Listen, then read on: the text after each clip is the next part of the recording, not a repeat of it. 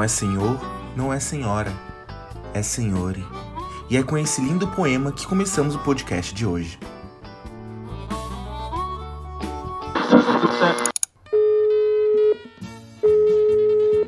E aí, Sami? E aí, Sami? Oi, Sami! Fala, Samiroto! Sejam todos muito bem-vindos ao meu podcast. Gente, é meu primeiro podcast. Pra quem não sabe, podcast é nada mais é um nome jovem que, que os jovens deram para a rádio. Não é isso mesmo, minha gente? Vocês podem participar. Isso mesmo. Desculpa, tô nervosa. E do meu lado direito, pesando 1,70m, nada mais é do que aquela que se diz ser minha namorada, Thaisa Vasconcelos Gomes. Oi, amor, tudo jóia? Oi, tudo bem? Sou eu mesma, tá bom? Eu digo e eu sou. e do meu lado esquerdo, pesando 1,30m, ela mesma, Carolzinha, aquela que é PHD em Big Brother Brasil desde a primeira edição, né, Carol? Sim, desde a primeira edição estamos aí. Fala, galerinha do Ouça Me. E o que vale lembrar que é Carol com C. Pelo amor de Deus, Carol com C, sempre foi Carol e pode ser Ana. Gente, é, é fácil eu, eu, afirmar que esse é o pior Big Brother que já existiu. Porque assim, a gente estava preparado para uma pauta que seria totalmente que racismo, né? Teve o Black Lives Matter, aí, aí, aí o Boninho botou a metade da, da, do elenco aí de de pessoas negras, pretas, né? E aí, o que o assunto era para ser sobre isso totalmente mudou, desvinculou e agora a gente tá falando sobre doença mental. Tá, ou, doença mental, saúde mental, perdão, falei errado. Porque, mano, Big, esse Big Brother é, é o, o, Big Gatilhos Brasil, minha gente. Tá todo mundo pirando com esse Big Brother. O que tá acontecendo, cara? Tá todo mundo louco. Tá todo mundo... É, o que a gente havia falado bem no comecinho, assim, que a casa, ela já tá meio propiciando isso. Essa a arquiteta pode falar melhor, eu acho, não é mesmo? Essa decoração que tá lá, muitas cores, muito, muita bagunça, o momento que a gente está vivendo, tá todo mundo meio ah, desesperado. É e aí coloca eles dentro de uma casa sabendo que vão ficar 100 dias, podendo ser cancelado. Aí tem a pressão que tem o, o queridômetro. Imagina, gente. A grande visibilidade, né? Que é muita gente assistindo. Tem um prêmio de um milhão e meio de reais. É muita pressão na cabeça, né? É. Mas realmente, o que a Carol falou é verdade. A, tudo que tem à nossa volta, né? Se tiver muitas cores, muitas informações, isso acaba mudando muito a nossa perspectiva, né? A nossa visão do entorno. E aí, é, será que é por isso que a Carol tá louca? Ela tá no quarto mais colorido da casa? Não, a Carol, ela não tá louca, ela é, gente.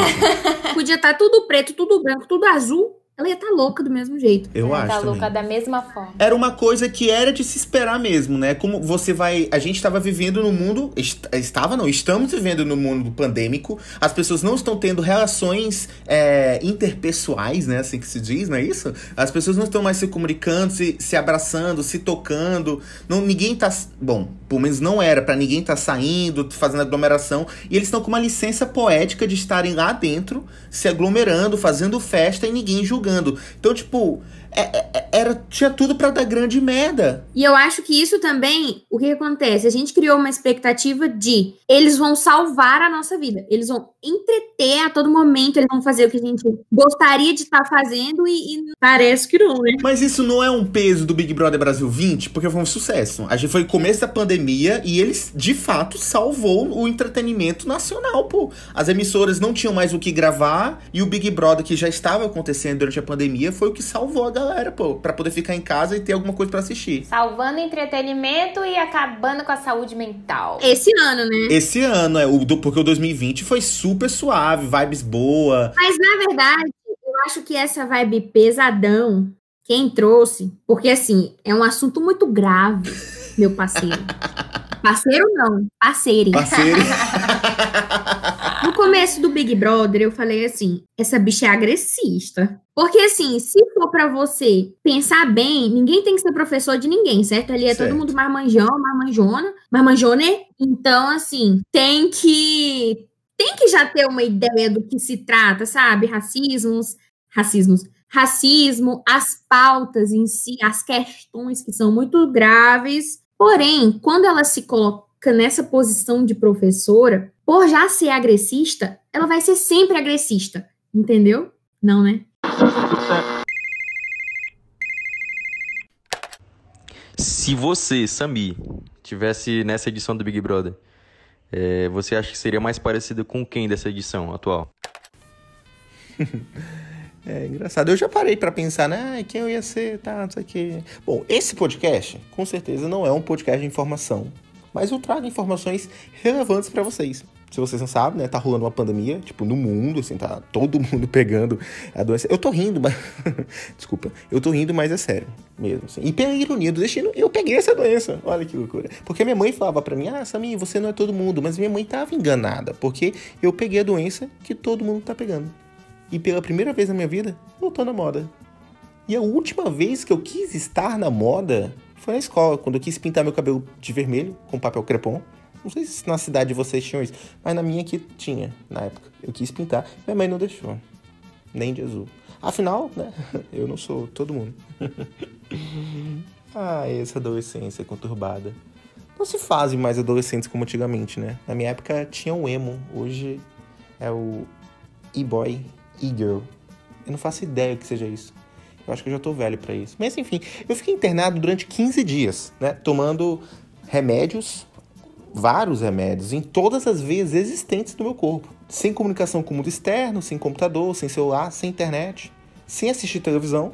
E analisando tudo isso, eu, eu praticamente vivi, ou aliás, vivenciei, acho que esse seria o português bem, bem pronunciado. Se não for, deveria ser é, um BBB Experience. Ou, para quem não entendeu, meu inglês da Jamaica seria praticamente uma experiência do Big Brother Brasil. Que é uma grande prova do líder de resistência, atrelado com o castigo da Xepa, porque né, a comida do hospital não é uma das melhores, é uma grande. É, não é uma. Vamos só deixar assim, não é uma das, das melhores. Acho que assim não, não ofende ninguém. e analisando essa minha experiência, eu chego à conclusão que seria a própria VTube. Afinal de contas, eu passei 10 dias sem tomar banho e sem escovar os dentes. É sério. Essa seria a minha participação. O, esse elenco, para mim, prometia ser o melhor elenco. Quando eu vi Carol com K, eu falei, caralho, que foda, porque eu sou fã da Carol. Eu, ou, pelo menos eu era fã da Carol, né? E por toda a luta, eu e a Thaís, a gente foi pro show da Carol com K no Lula Palusa e foi incrível, tá ligado? Agora que eu entendi as letras da das músicas da Carol. Né, também, agora faz tudo faz sentido. tudo faz sentido. Aí depois que eu, que eu conheci a Lumena, teve aquela parada lá dela mostrar uma outra perspectiva em relação às pessoas trans. Eu falei, caralho, que foda, que legal, que coisa bacana. Só que aí depois eu fui vendo que não era muito bem assim, entendeu? Eu só descobri quem era a Lumena e quem era a Carol Conká depois daquele episódio da. Não, na verdade não foi. Qual foi o episódio depois que teve o negócio da, da, da, da transgeneralidade lá? Acho que foi só o rolê do Lucas. A treta toda é, tal. acho que foi do Lucas, né? É, a questão é que, assim, desde o rolê do, da maquiagem, é, da trans e tudo mais, eu achei meio é, até que ponto é VTZero, até que ponto realmente tá chamando atenção para isso.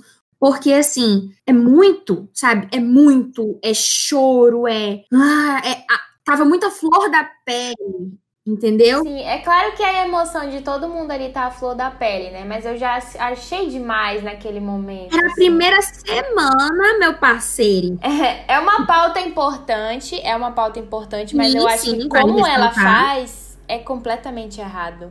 Eu acho que ela milita errado, porque tudo que ela vê é bandeiras e cor. Então, Sei lá, às vezes eu, eu me pego pensando assim, onde é que tá o preconceito? E, Thaisa, na tua opinião, como que seria o jeito certo? Ai, não fode.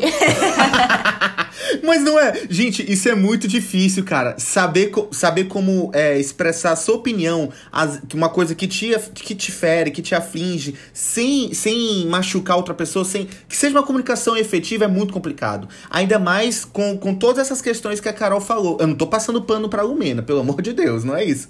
Mas é porque eu, eu realmente entendo que é complicado. A gente tem a, todas as questões do, do milhão e meio, da pressão, pandemia, nananá, nananá. Tipo, são tantas questões que às vezes realmente vem tudo de uma vez, todas as emoções se afloram de uma vez. A gente não tem noção do que é estar lá dentro, gente. Pois é, não. Mas é comunicação não violenta. Exato. Resumiu, resumiu, Carol. Eu acabei de, de me tocar de uma coisa aqui que a gente falou assim: ah, era a gente eu, né? Era a primeira semana. Eles não estavam confinados só há uma semana. Quem entra pro Big Brother já tá confinado há tempos, né? É verdade. Isso aí já vai o quê? Bugando a mente da pessoa já. Cria expectativa, pressão, ansiedade. Sim, ansiedade principalmente. Nossa, deve ser assim, um turbilhão.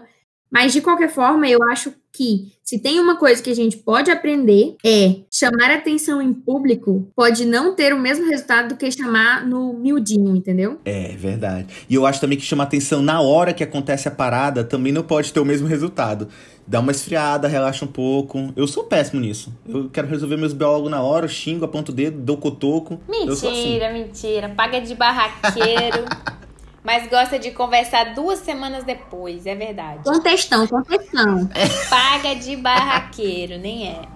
Ah, eu sou, sou o Zé Testão, eu mando é. testão mesmo quando tô brigando. Eu me livre. E aí, Sami? Entre Nagasaki, Fukushima e o beijo da Carol tombada com o microbiano, qual o pior acidente nuclear? Cara, essa Caralho, essa pergunta eu achei muito boa. De verdade, eu achei. É assim, eu tive que pesquisar o que, que era Fukushima e Nagasaki, porque. Eu não sei se eu já contei para vocês em algum momento da minha vida, mas eu reprovei quatro vezes, o que me dá direito de ser burro. Eu tenho esse direito. Então, eu confesso que eu não faço a mínima ideia o que seja Fukushima e Nagasaki. Na verdade, eu sei, aquele lance, bomba, pá, pô, explodiu. Mas qual o contexto? Não sei. Então, eu não vou poder te responder essa. Mas eu tenho uma história muito parecida com o, o do microbiano com a Carol K. Uma vez, pô, na escola, eu fui beijar uma menina. Na escola, né? Coisa de, coisa de menino, coisa de adolescente com fogo no rabo, né? Fui beijar a menina e por algum motivo eu abri o olho durante o beijo. Mano, ela tava de olho aberto, cara. Eu, aqui um deu tanta tristeza no meu coração, tanta... Era numa sexta-feira. Eu me lembro porque faz parte de uma técnica que eu amadureci durante os anos. Qual... Deixa eu explicar a técnica primeiro. Você beija a menina na sexta, na escola, para não ter que lidar com ela no dia seguinte. Tipo, sabe, aquele constrangimento. Ah, e agora? Será que a gente se beija de novo, dá um selinho?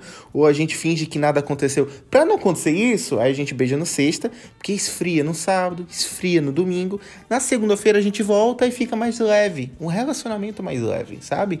Porque assim, eu não queria ter laços afetivos com a pessoa. Eu só queria beijar. Eu acredito que ela também só queria beijar. Mas, na semana seguinte desse beijo, que a menina ficou de olho aberto, é... o pessoal começou a me chamar de fandangos. Porque ela ficou de olho aberto, pô, porque eu tava com mau hálito de fandangos. Ai, que triste, né, cara? Meu Deus, ninguém me avisou. Por que ninguém me avisou?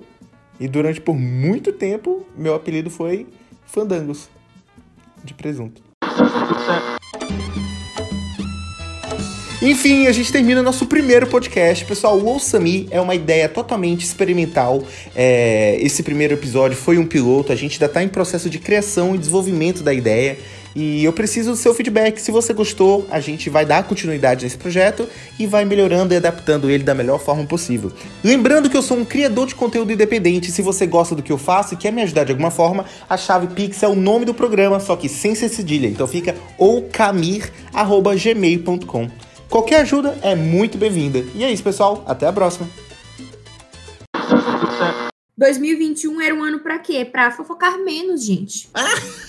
Ai, vem Big Brother, fode tudo. Não tem como não. A gente tenta evoluir, né? Não, justamente eu tô tentando evoluir. Aí vem o quê? O Big Brother, a Ilha da Anitta, entendeu? Nossa, a Ilha da Anitta parece que vai ser bom, hein? Ainda tem a Ilha da Anitta. Surubão de Noronha.